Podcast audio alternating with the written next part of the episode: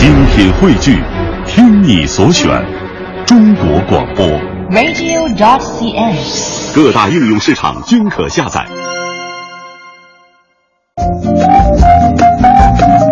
聆听中国与世界。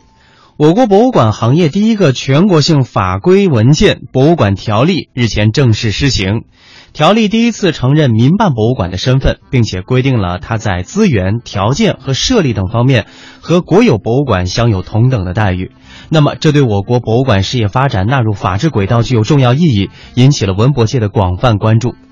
近年来，非国有博物馆数量增长迅速。二零零八年，非国有博物馆数量占全国博物馆总量的百分之十点七，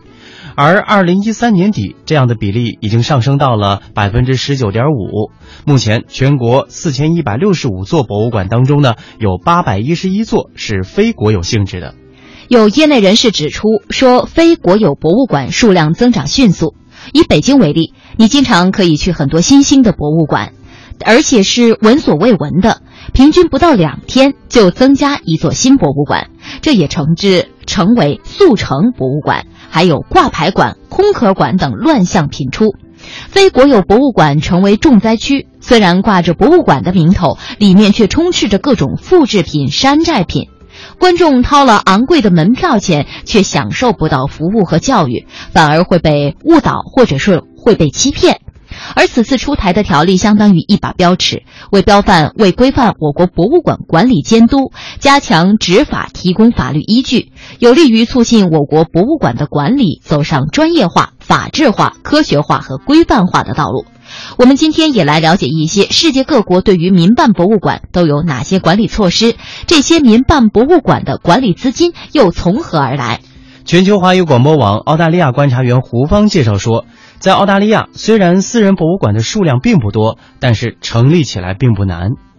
根据澳大利亚博物馆章程定义，所谓博物馆，就是通过器具或者是思想去诠释过去、表现现在、探索未来，以此来理解整个世界。而在这个定义下，根据统计，整个澳大利亚呢有两千多所博物馆，其中有部分是私人博物馆。那么胡芳还介绍说，在澳大利亚，每一个州以及整个国家都分别有他们自己的博物馆联盟协会，在协会的官网上，甚至可以找到如何创建一个私人博物馆的几大步骤以及注意事项。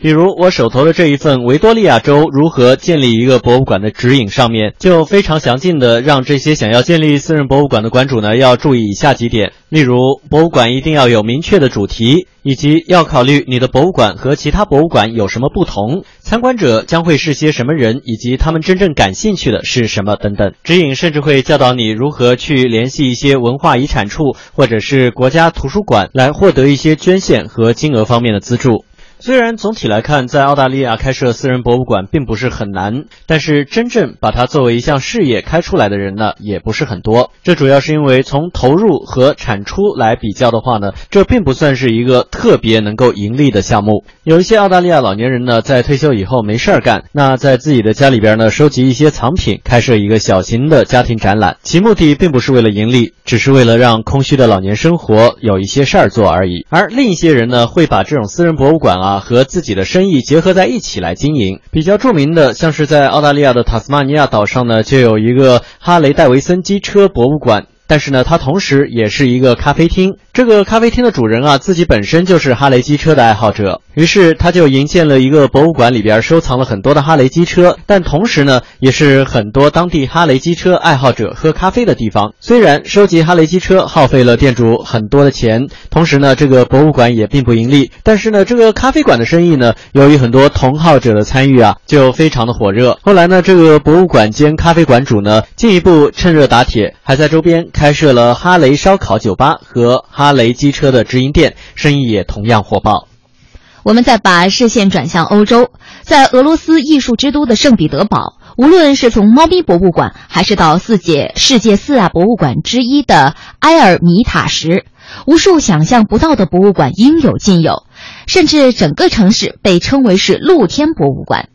在俄罗斯圣彼得堡大学攻读博士学位的张顺恒介绍。俄罗斯政府文化部也给予了民营博物馆全方位的支持，甚至每年还会举办名为“博物馆奥林匹克”的评选活动。民营博物馆成立，首先需要在俄罗斯司法部的特殊部门注册成为一个法律实体，而且必须是以非营利组织形式申请，